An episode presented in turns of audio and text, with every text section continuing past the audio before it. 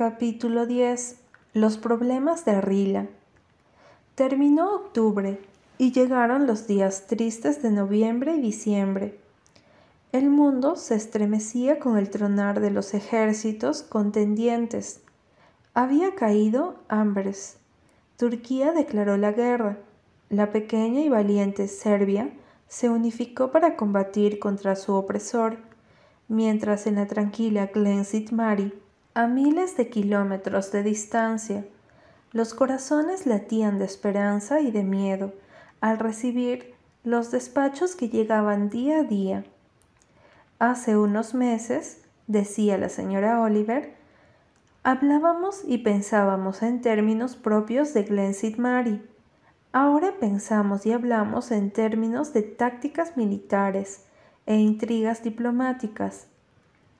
El único acontecimiento importante de cada día era la llegada de la correspondencia.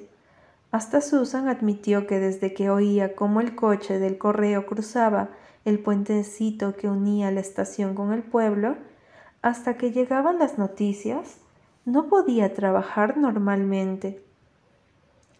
En ese momento, tengo que buscar mi tejido y tejer sin parar hasta que llegan los diarios.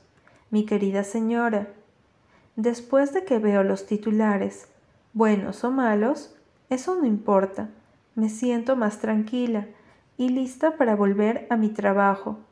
Es una desgracia que el correo llegue justo cuando estoy preparando la cena. Yo creo que el gobierno debería organizar mejor las cosas, pero el ataque a Cáliz ha sido un fracaso. Yo estaba segura de que iba a ser así, y además el Kaiser no estará en Londres para la cena de Navidad. Tengo mucho que trabajar esta tarde. Quiero preparar el paquete con la torta de Navidad para Jem. Estoy segura de que le encantará, siempre y cuando no termine ahogado en el barro antes de recibirla. El campamento de Jem quedaba en Salisbury Plain y a pesar del barro, el muchacho escribía cartas alegres y optimistas. Walter estaba en Redmond y si hubiera podido decir cualquier cosa de las cartas que le enviaba a Rila, menos que eran alegres. Cada vez que abría una, Rila sentía un tirón en el corazón, un presagio de la idea de que lo habían enrolado. La amargura de su hermano la entristecía. Tenía ganas de ponerle un brazo en el hombro y reconfortarlo, como aquel día en el Valle del Arco Iris Odiaba a todos los responsables de la tristeza de Walter. Le van a llamar, murmuraba para sí, una tarde en el valle del arco iris mientras leía su carta. Le van a llamar, y si él se va, no creo que pueda soportarlo. Walter le contaba en su carta que alguien le había enviado un sobre con una pluma blanca. Me lo merezco, Rila, Sentí que tenía que ponérmela en proclamarme el cobarde más cobarde de Redmond. Los chicos de mi clase se van, todos los días llaman a dos o tres más. Hay momentos en que estoy a punto de creer que lo voy a hacer, que voy a enrolarme, y después me veo atravesando a otro hombre con una bayoneta, a un hombre que puede ser el marido o el novio o el hijo de alguien, quizá padre de niños pequeños, me veo tirado en el campo de batalla, herido y rodeado de muertos y agonizantes, y entonces sé que nunca lo haré. No puedo siquiera enfrentarme con la idea. ¿Cómo enfrentarla? A veces me arrepiento de haber nacido. La vida siempre fue tan bella para mí y ahora es algo tan espantoso. Rila, mi Rila, si no fuese por tus cartas, tus queridas cartas brillantes, alegres, graciosas, cartas que me devuelven la fe si no fuese por ellas, ya me hubiera dado por vencido. Y las de una, una es tan buena chica, ¿no es cierto? Debajo de su personalidad tímida y aniñada, hay una calidad y una firmeza maravillosa.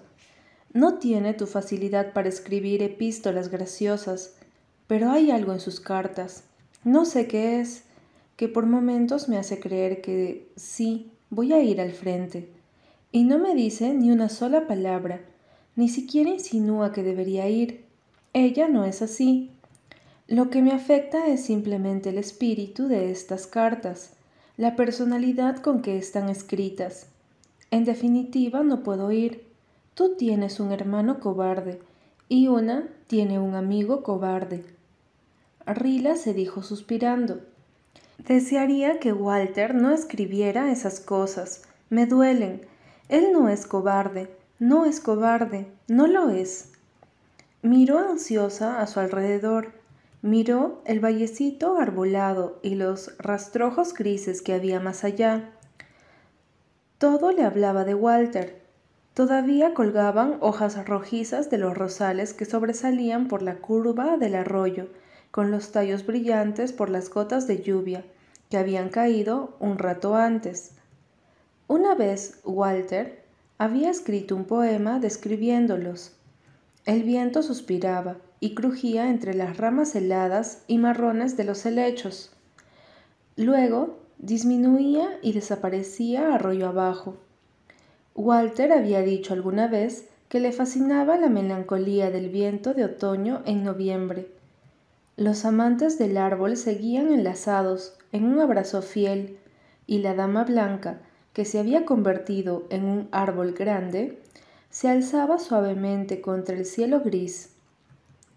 Walter les había puesto esos nombres hacía mucho, y en noviembre pasado, cuando caminaba con ella y la señorita Oliver por el valle, había dicho, Un abedul blanco es como una virgen pagana, todavía conserva el secreto del Edén, la sensación por la cual se puede estar desnuda sin sentir vergüenza.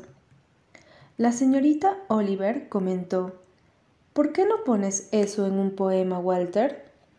Walter le hizo caso y al día siguiente les leyó la obra, algo corto con una chispa de imaginación en cada línea. Qué felices habían sido en esos tiempos. Bueno, Rila se fue incorporando. Ya era tiempo. James estaría despierto dentro de poco.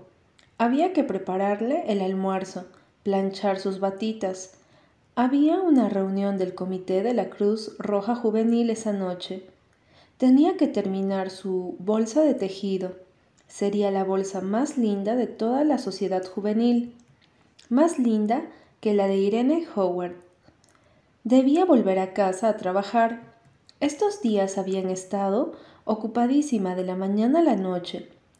Ese monito de James le llevaba tanto tiempo, pero crecía, estaba creciendo. Había momentos en que Rila estaba segura de que no era simplemente una expresión de deseo, sino un hecho. Estaba mejorando mucho. Algunas veces se sentía orgullosa, otras tenía ganas de pegarle, pero nunca lo besaba, nunca tenía ganas de besarlo. Los alemanes capturaron a Lost hoy, dijo la señorita Oliver una noche de diciembre, mientras ella, la señora Blythe y Susan cosían y tejían en la sala cálida. Esta guerra amplió mis conocimientos de geografía, no puedo negarlo. Aunque me considero educada, hace tres meses no hubiera sabido que existía un lugar llamado Lodz. No hubiese sabido nada sobre él, ni tampoco me hubiera importado. Ahora sé mucho, todo. Conozco su superficie, su situación, su importancia militar. Cuando oí ayer que los alemanes la habían capturado en un segundo ataque a Varsovia, se me heló la sangre. Me desperté en medio de la noche preocupada por el destino de la ciudad. Ahora entiendo por qué los bebés lloran de noche. De noche todo pesa más sobre mi alma y es imposible verle el lado bueno de las cosas. Cuando yo me despierto de noche y no puedo volver a dormirme, dijo Susan, que tejía y leía al mismo tiempo, trato de sobrellevar el momento torturando al Kaiser hasta la muerte. Anoche lo freí en aceite hirviendo y me dio mucho placer por la memoria de esos bebés belgas. Se nos ha enseñado a amar a nuestros enemigos, Susan, dijo el doctor muy solemne. Sí, a nuestros enemigos sí, pero no a los enemigos del rey George. Mi querido doctor, reaccionó Susan, acalorada. Se sentía tan satisfecha por haber encontrado una respuesta tan justa que hasta se sonreía mientras se lustraba los anteojos. Susan siempre se había negado a usar anteojos, pero la necesidad de leer las noticias de la guerra la había forzado a aceptarlos. ¿Puede decirme, Miss Oliver, cómo se pronuncia Malawa y Besura y Presmills? preguntó. El último es un acertijo que nadie ha podido resolver, Susan, y en cuanto a los otros, solamente puedo arriesgar una solución a tu pregunta. Esos nombres extranjeros no son demasiado decentes, diría yo, acotó Susan con disgusto. La señorita Oliver agregó Me atrevo a decir que para los austriacos y los rusos, Saskatchewan y Muskedoy son igualmente diferentes. Rila estaba arriba, desahogando sus sentimientos sobrecargados en el diario. Esta semana las cosas se han ido al catawampus, como diría Susan. En parte fue culpa mía y en parte no. Me siento igualmente mal por ambas razones. El otro día fui al pueblo a comprarme un sombrero de invierno. Fue la primera vez en que nadie insistió en acompañarme para ayudarme a elegirlo llegué a la conclusión de que mi madre ya no me consideraba una niña. Encontré un sombrero especial y quedé totalmente hechizada. Era de terciopelo y en una tonalidad de verde perfecta para mí. Va magníficamente bien con el color de mi piel y mi cabello. Hace resaltar esos reflejos cobrizos que la señora Oliver llama mi cremosidad. Creo que solamente una vez me había encontrado con este preciso tono de verde. Cuando era pequeña, tuve un sombrerito de paño de ese color, y mis compañeras de colegio estaban locas por él. Bueno, cuando vi ese sombrero, lo único que se me ocurrió era que tenía que ser mío, y lo compré. El precio era aterrador. No lo voy a poner aquí, porque no quiero que mis descendientes sepan que yo me sentía culpable por haber pagado un sombrero tan caro cuando estemos en época de guerra. Y hay que hacer economía. Cuando llegué a casa y me lo probé otra vez en mi habitación, me asaltaron los remordimientos. Me seguía sentando muy bien, por supuesto, pero era un poco demasiado elaborado y complicado como para ir a la iglesia o hacer las cosas cotidianas en Glen. En resumen, era demasiado llamativo. ¿Te parece, Rila? dijo mamá en tono bajo, demasiado bajo. ¿Te parece correcto gastar tanto dinero en un sombrero cuando el mundo entero está pasando tantas necesidades? Lo pagué con mis ahorros, mamá. Ese no es el punto. Tu mensualidad se basa en la condición de que te alcance razonablemente para cada una de tus necesidades. Si pagas demasiado por una sola, vas a tener que recortar tus gastos en las otras, y eso no es satisfactorio. Ahora, si piensas que procediste correctamente, Rila, entonces no hay más que hablar. Lo dejo libre a tu conciencia. No me gusta cuando mamá deja las cosas libres a mi conciencia, y además, ¿qué podía hacer? No podía ir a devolver el sombrero, ya lo había usado para ir a un concierto. Tenía que quedármelo. Me sentía tan mal que desemboqué en un estado de ánimo calmo, gélido, mortífero. Madre, le dije en un tono altanero, lamento que no apruebes mi sombrero. Lo que no me gusta no es el sombrero, exactamente, aunque lo considero de gusto dudoso para una jovencita, sino el precio que pagaste por él. Interrumpió mamá. Esa interrupción hizo más firme mi extraño humor, así que seguí, calma, gélida y mortífera, como nunca, como si mamá no hubiese hablado. Pero ahora tengo que quedarme con él. Así y todo, te prometo que no voy a comprarme ningún otro sombrero durante los próximos tres años, o mientras dure la guerra, Ni siquiera tú. ¿Qué sarcasmo puse en ese tú? Podrás decir que he pagado mucho si lo divides por tres años. ¿Te vas a cansar de ese sombrero antes de tres años, Rila?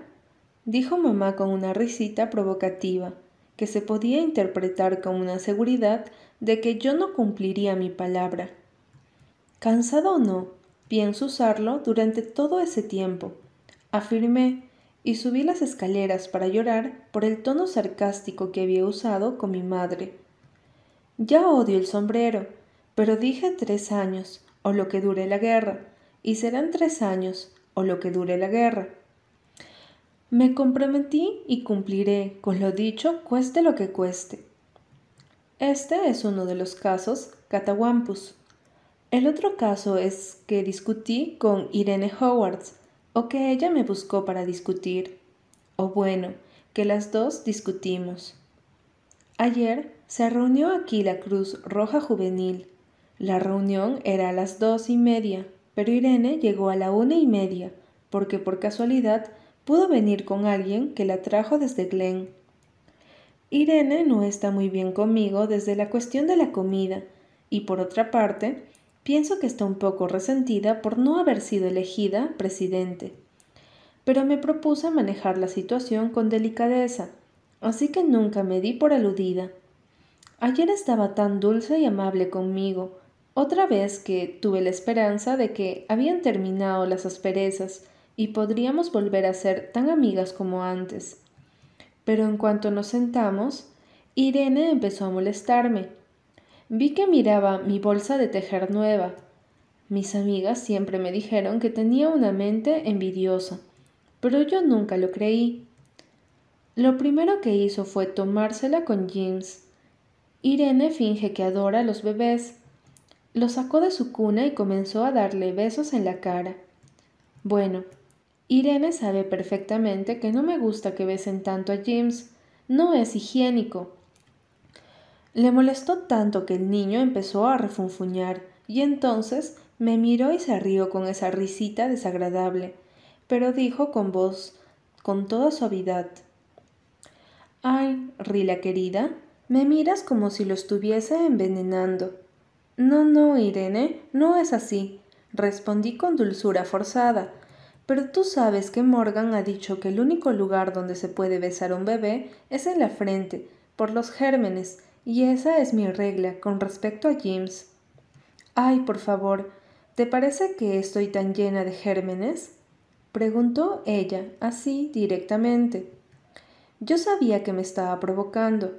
Hervía por dentro, pero por fuera nada, ni vapor. Estaba dispuesta a no dejarme llevar a una pelea con Irene. Después empezó a hacerlo saltar por el aire con movimientos de rebote. Morgan dice que esos movimientos son pésimos para la salud de un bebé. Yo no permito que le hagan esos rebotes a James, nunca. Pero Irene lo hacía, y parecía que a ese bebé exasperante le gustaba.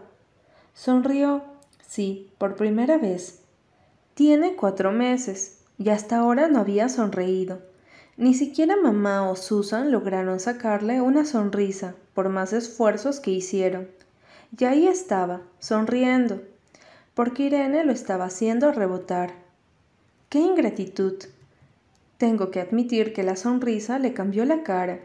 Se le hicieron dos preciosos hoyuelos en las mejillas. Los ojos le brillaban de risa. El entusiasmo que demostró Irene por esos hoyuelos estaba completamente fuera de lugar.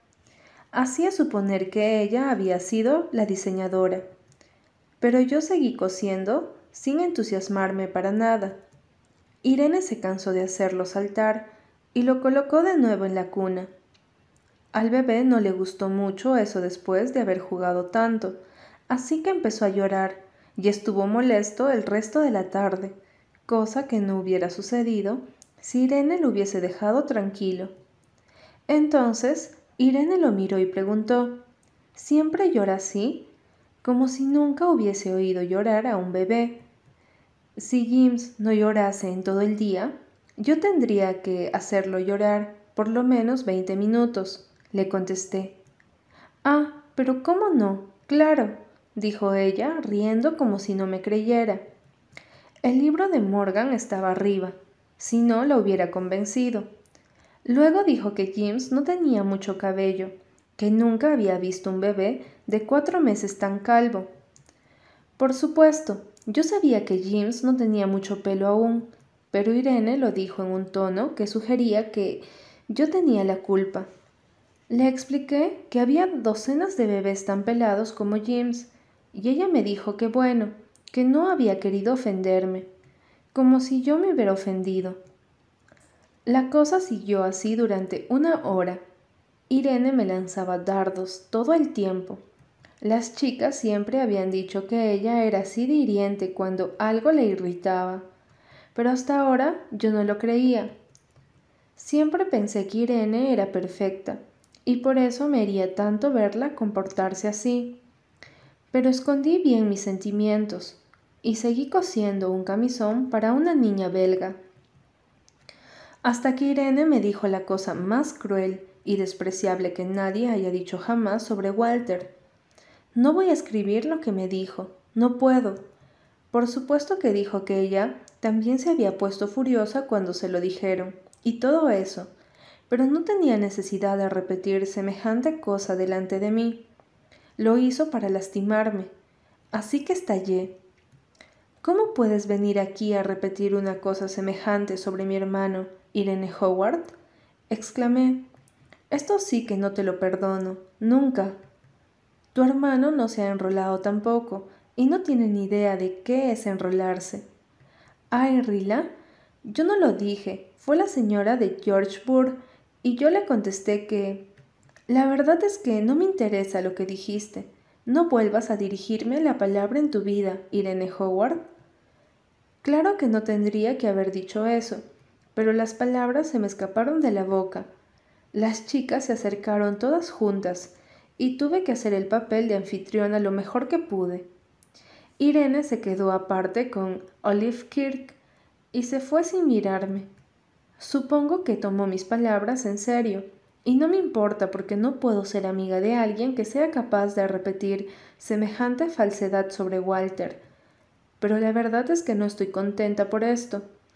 Siempre fuimos tan buenas amigas, y hasta hace poco Irene era cariñosa conmigo.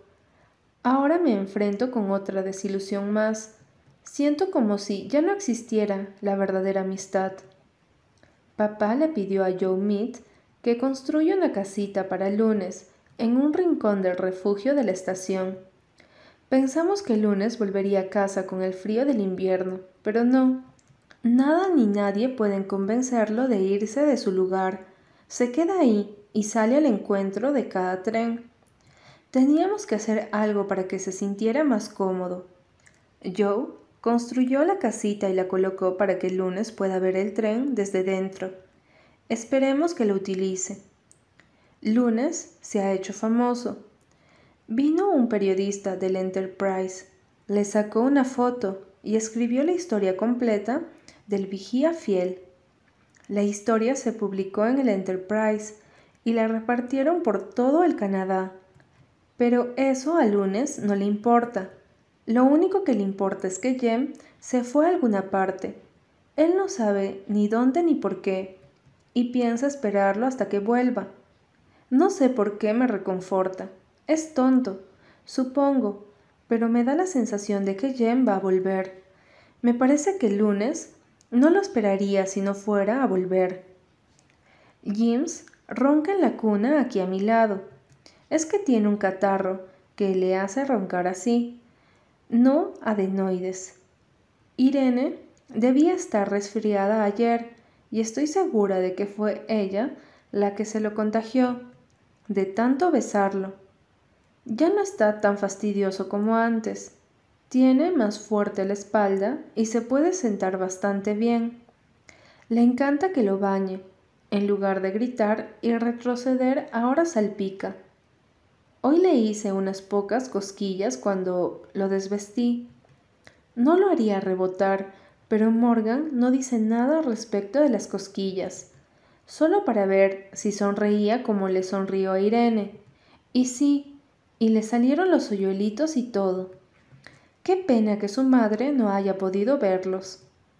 Hoy terminé mi sexto par de calcetines. Con los tres primeros tuve que decirle a Susan que me hiciera los talones. Luego pensé que no era correcto de mi parte, así que aprendí a hacerlos. Es algo que odio, pero desde el 4 de agosto estoy haciendo muchas cosas que odio, así que una más no importa. Pienso en Jem haciendo bromas sobre el barro de Salisbury Plain y me vienen ganas de tejerlos.